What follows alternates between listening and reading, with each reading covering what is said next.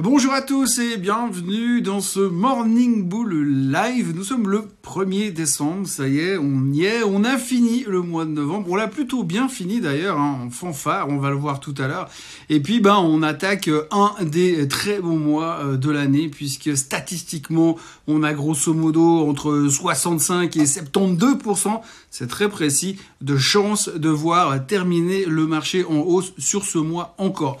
Donc on est parti officiellement pour le Christmas Rally et euh, le Christmas Rally a clairement été euh, annoncé par un énorme bonhomme tout rouge qui s'appelle euh, Jérôme Powell, bon, sauf qu'il n'était pas très rouge en fait, mais il est quand même venu avec une cloche hier pour euh, nous annoncer euh, son changement de position. Et à partir de maintenant, effectivement, eh bien, tout le monde est absolument convaincu que l'on est de viche, que la Fed a changé son fusil d'épaule et que nous sommes partis pour un bull market pour toujours.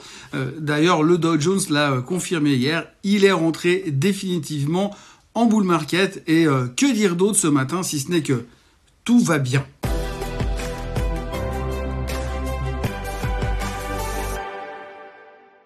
Alors effectivement, euh, je vais pas vous mentir, aujourd'hui on va beaucoup parler de Monsieur Powell. Oui, parce qu'effectivement c'était un peu le centre des, du sujet hier, puisqu'on a parlé que de ça durant toute la journée. On a attendu que ça durant toute la journée, mais en fin de journée, alors que nous, en Europe, on était déjà fermés, eh bien, euh, Monsieur Powell est arrivé pour nous exprimer euh, sa vision de la suite des affaires. Alors, c'était un truc à moitié, euh, c'était à moitié une surprise, puisque depuis la publication du CPI il y a quelques semaines, on s'attendait clairement à un changement de tendance de la Fed, mais hier, il l'a confirmé. Alors, le CPI qui baisse, c'est 10% de hausse sur les marchés, grosso modo, sur le Nasdaq, entre autres.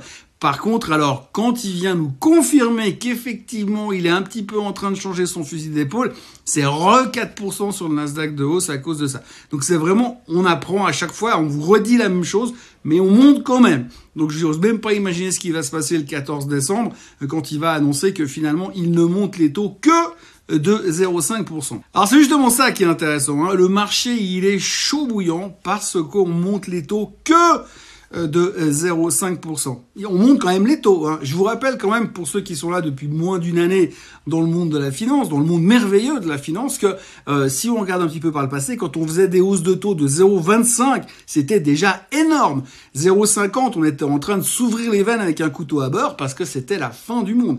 Mais là, on nous, on nous balance des 0,75 de hausse à chaque fois. Mais là, on nous dit, ah, maintenant, on va être sympa, on devient moins agressif, on continue à monter les taux, mais moins. Mais moins et moins, c'est 0,5. Alors en gros, pour être très franc, il faut parler très clair. Je vais simplement vous lire la phrase qu'a dit Monsieur Powell, cette phrase qui a tout déclenché. Le moment de modérer le rythme des hausses de taux pourrait venir dès la réunion de décembre. Alors vous le voyez, cette phrase euh, comme ça, ça veut pas dire grand chose, mais ça veut simplement dire qu'éventuellement peut-être il s'autorise à penser qu'il se pourrait, c'est pas complètement sûr, qu'il modifie sa manière de monter les taux. Donc simplement passer de 0,75 à 0,5. Alors j'imagine qu'il y a des méga bullish ou des méga optimistes qui vont dire oui, mais peut-être qu'il va faire du 0,25. Franchement, on n'en sait rien parce que si vous lisez bien la phrase, il se pourrait, sauf erreur, c'est du conditionnel, hein, c'est pas du certifié. Donc il faut quand même faire un tout petit peu attention. Mais enfin bon, pour l'instant le marché il est assez binaire, il entend ça, forcément il monte. Donc si on doit résumer ce qui se passe aujourd'hui, le marché est super content parce qu'on va moins monter les taux, ce qui veut dire qu'un jour peut-être on va envisager de les baisser. D'ailleurs, il y a monsieur Tom Lee, le méga bullish de chez Fundstrat aux États-Unis, qui est un analyste technique, qui lui a sauté sur l'occasion. Alors, il faut quand même dire à sa décharge qu'il y a quelques jours, il a annoncé que lui, il pensait qu'il y aurait un rallye de 10% jusqu'à la fin de l'année. Bah, c'est bon, on a déjà fait 4, ça fait déjà un bout de chemin qui est fait.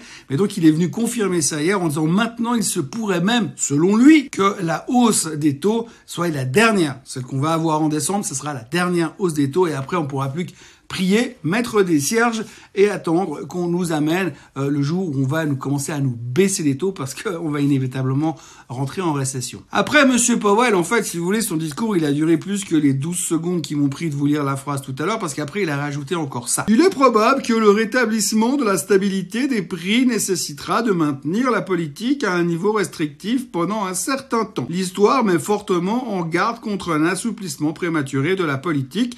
Nous maintiendrons le cap jusqu'à que le travail soit fait. En gros, ça veut dire que pour l'instant, il va potentiellement moins monter les taux, mais par contre, il n'a pas dit du tout qu'il envisageait à court terme de les baisser, bien sûr, parce que pour baisser les taux, il va falloir clairement qu'on commence à avoir un changement clair et net au niveau de l'inflation et vraiment une baisse radicale de l'inflation. On n'y est pas encore du tout. Alors certainement que le prochain CPI sera encore plus faible que les 7,7% qu'on a eu ce mois. Entre deux, on va avoir les chiffres de l'emploi demain. Et pour information, les chiffres de l'ADP qui ont été publiés hier étaient dégueulasses, clairement en dessous des attentes. Donc on peut supposer en faisant des interpolations mathématiques que probablement les chiffres de demain ne seront pas terribles non plus. Mais c'est une bonne nouvelle parce que si les chiffres sont pas bons, ça veut dire qu'il n'y a plus de raison de monter les taux parce que le marché ralentit. Alors à côté de ça, le pétrole est repassé en dessus des 80 mais ça on s'en fout, c'est pas du tout inflationniste. L'énergie continue d'être très chère mais ça on s'en fout, c'est pas du tout inflationniste. Tout ce qu'on veut aujourd'hui, tout ce qu'on voit aujourd'hui, oui parce qu'on est monoproduit, on voit que les taux vont moins monter et ça c'était la nouvelle du jour. Et l'annonce officielle est ouverte devant tout le monde que le Christmas Rally is on. Après, dans le reste des nouvelles, alors je vous cacherai pas qu'il n'y a pas grand chose. Alors, je suis désolé, euh, j'ai l'impression quand même que je me répète beaucoup ces temps et que je vous raconte toujours les mêmes histoires. C'est pas de ma faute, hein. J'y suis pour rien au niveau de l'inflation, j'y suis pour rien au niveau de la récession et j'y suis pour rien sur le fait que Elon Musk il raconte 10 000 tweets par jour et que c'est difficile de suivre ce qu'il a envie de nous raconter. Donc, dans les nouvelles du jour, ce qu'il faudra retenir quand même, en plus de l'inflation euh, qui est en train d'être combattu par Monsieur Jérôme Powell, c'est le fait qu'il y a quand même beaucoup de monde qui commence à venir dire que la récession va nous tomber dessus derrière. Alors pour l'instant, on a cette chance d'être monoproduit, comme je vous disais tout à l'heure, on ne se concentre que sur une chose à la fois. En l'occurrence, là, eh bien, on se concentre sur l'inflation et la lutte contre elle. Mais par contre, on n'est pas en train d'anticiper que derrière, on va se prendre une récession quasi inévitable qui arrive au galop. D'ailleurs, euh, Monsieur Musk a déclaré hier que, à son sens, la Fed devrait commencer à envisager de baisser les taux immédiatement si on ne veut pas rentrer en récession. voilà, on a Powell qui nous dit je vais les monter moins fort, et puis on a Musk qui dit il faut les baisser carrément. Alors bon, Musk est devenu économiste, ça on le sait. Par contre, tout le monde commence à dire oui, mais il gère quand même une boîte qui fait pas loin de 116 milliards de chiffre d'affaires par année, ce qu'ils vont faire en 2023 normalement, et il a quand même un tout petit peu son mot à dire. De l'autre côté, vous avez Michael Burry, l'ennemi juré d'Elon Musk, le gars du Big Short. Lui, il est venu dire qu'on on se préparait à un truc monstrueux en termes de récession. Donc en gros, pour une fois, il est d'accord avec Musk, c'est déjà pas mal. Bon, il n'a pas proposé à la fête de baisser les taux, mais en tout cas, il dit que pour l'instant, on va pas vraiment vers le beau. Et puis alors, toujours au sujet de Elon Musk, euh, Monsieur Musk, vous savez qu'il a déclaré la guerre à Apple il y a quelques jours parce que Apple était pas gentil avec les taxes qu'il prenait sur l'Apple Store. Et donc du coup, eh bien, euh, il a dit qu'il leur déclarait la guerre et que s'il était nécessaire, il créerait son propre smartphone. Ok, bah déjà deux jours plus tard, il était invité à faire une visite sur le campus d'Apple à Cupertino. Donc il était invité, ça c'est une chose, mais il était invité par Tim Cook, par le CEO. Donc hier, il a fait la balade autour euh, du campus de Apple. Et puis en sortant, bah, il a envoyé plein de photos en disant que ça avait été super sympa. Il a fait des high five avec Tim Cook à la fin. Il était super content. Puis en fait, Apple, ils sont pas si méchants que ça. Donc il a un peu tourné la veste. Par contre, c'est assez marrant parce que dans la foulée de la déclaration de guerre de Musk, il y a Zuckerberg et Daniel Eck, alors Daniel Eck, c'est le CEO de Spotify, euh, qui ont déclaré eux aussi la guerre à Apple en disant que ouais, ils sont pas gentils, euh, c'est des bullies, c'est les garçons qui tapent les petits enfants dans la cour.